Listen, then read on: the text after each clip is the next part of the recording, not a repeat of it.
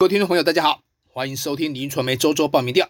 受到论文门、棒球门以及数位中介服务法等一波波的利空夹击，让新竹市民反绿的情绪高涨吗？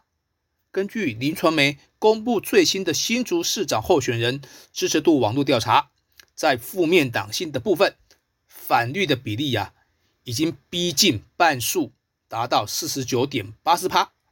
反蓝呢？则是三十一点九八趴，中间的比例是十八点一九趴，而且在各年龄层中，反绿啊都高过反蓝。虽然表示只喜欢民进党的比例达到十四点二五趴，是各党之冠，但是只讨厌民进党的比例啊也来到四十点零七趴，更是远远领先各阵营啊，且在可复选之下。有五十三点一二趴的选民表示绝对不会投给民进党。此外，在政党支持度方面，蓝绿两大阵营呢依旧呈现拉锯。国民党呢以二十三点七九趴拔得头筹，民进党则是以二十二点八一趴不到一个百分点屈居第二。接着依序是台湾民众党的十三点一四趴。时代力量的二点八二趴和台湾激进的一点零二趴，不过也有三十二点九九趴的比例自认是选人不选党的中立选民。相较于七月二十六日至三十日，林传媒委托皮尔森数据进行的调查，在负面党性方面，反蓝没有出现明显的变化，但表示反绿的新竹市民啊，只是从四十七点四三趴。上升到四十九点八四趴。如果以年龄层来进行分析啊，你可以发现不分老少，反绿都高过反蓝，包括之前反蓝占多数的二十到二十九岁这个年轻族群，如今反绿的比例呀飙升了七个百分点，此消彼长之下，甚至还高过反蓝十个百分点。交叉分析显示。三十到三十九岁的男性，以及五十到五十九岁和六十岁以上不分性别的选民，都有过半的比例表示反绿。至于反蓝的主力，则集中在三十到四十九岁这两个年龄层的女性，比例都接近四成。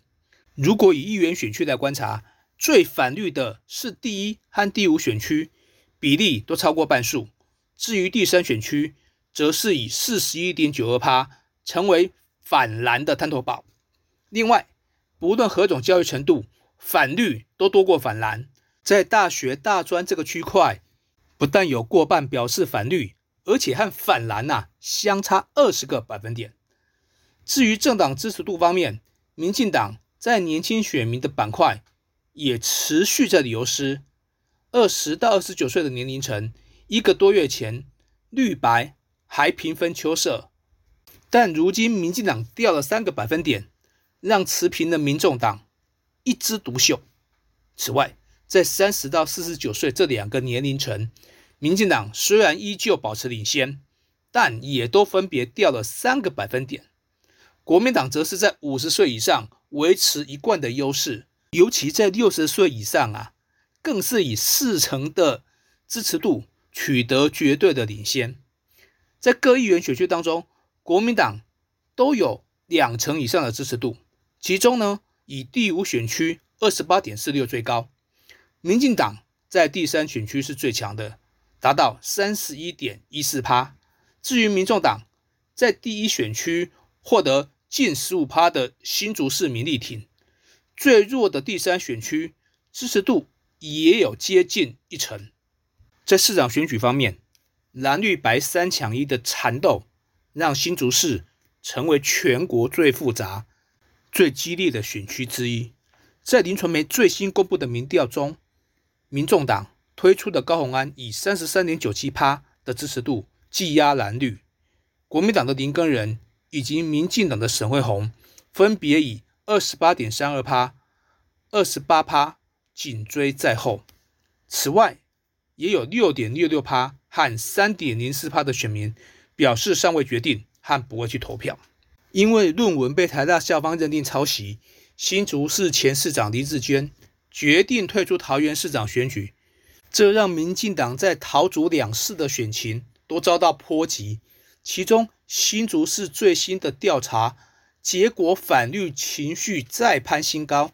但红利呢却由民众党收割，反倒是打得最凶的国民党获利显得有限。相较于林传媒之前的调查，高鸿安和林根仁。是呈现微幅上扬的格局，沈惠宏则是原地踏步，加上数位中介服务法乱入，让年轻选民的部分至今看不到止血的迹象。其中，二十到三十九岁这两个年龄层分别就下滑了六和四个百分点。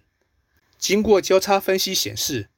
年轻、专业以及理工背景的人设。让高鸿安在这个科技城对男性选民具有强烈的吸票效益，挺高的男性几乎呈现一面倒的状态，比例达到四十点九七趴，远高于女性支持比例的二十七点三三趴。至于挺沈惠红，则是女性略多于男性，而林根人的支持者在性别上。并没有太悬殊的差距。以年龄层来观察，很明显，高鸿安在年轻选民的认同感是最高的。二十到四十九岁这三个年龄层啊，支持度都超过四成，而且都领先第二名的沈卫红至少十个百分点。林根人只有在六十岁以上的族群，以近半的支持度取得明显的领先地位。交叉分析显示。高鸿安在年轻男性族群中人气最旺，二十到三十九岁这两个年龄层的男性表态力挺的比例都过半，六十岁以上不分男女啊，则是支持林根人的主力，比例都接近半数啊。相较之下，沈威宏则显得较为平均。如果以议员的选区来进行分析，属于东区的第一、第二选区，因为靠近竹科。外来及年轻人、科技人比例偏高，在这个新竹市最大的票仓，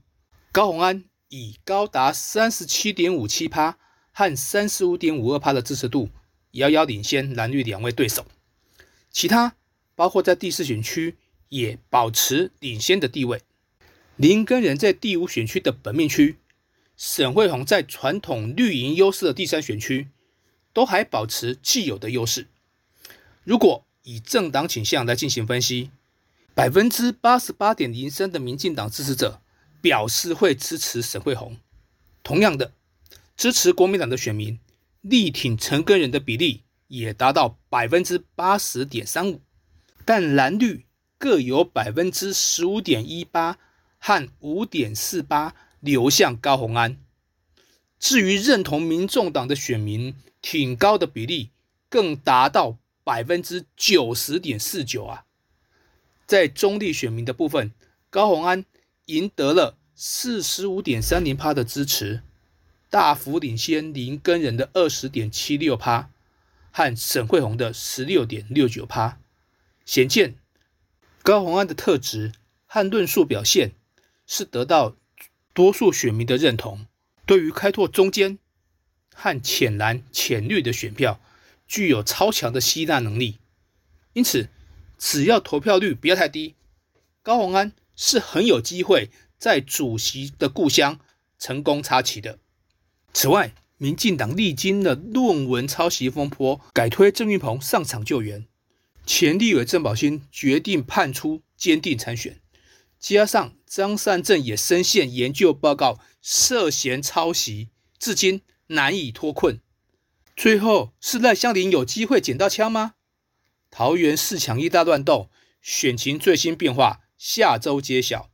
以上就是今天的林传媒周周报名调，谢谢收听。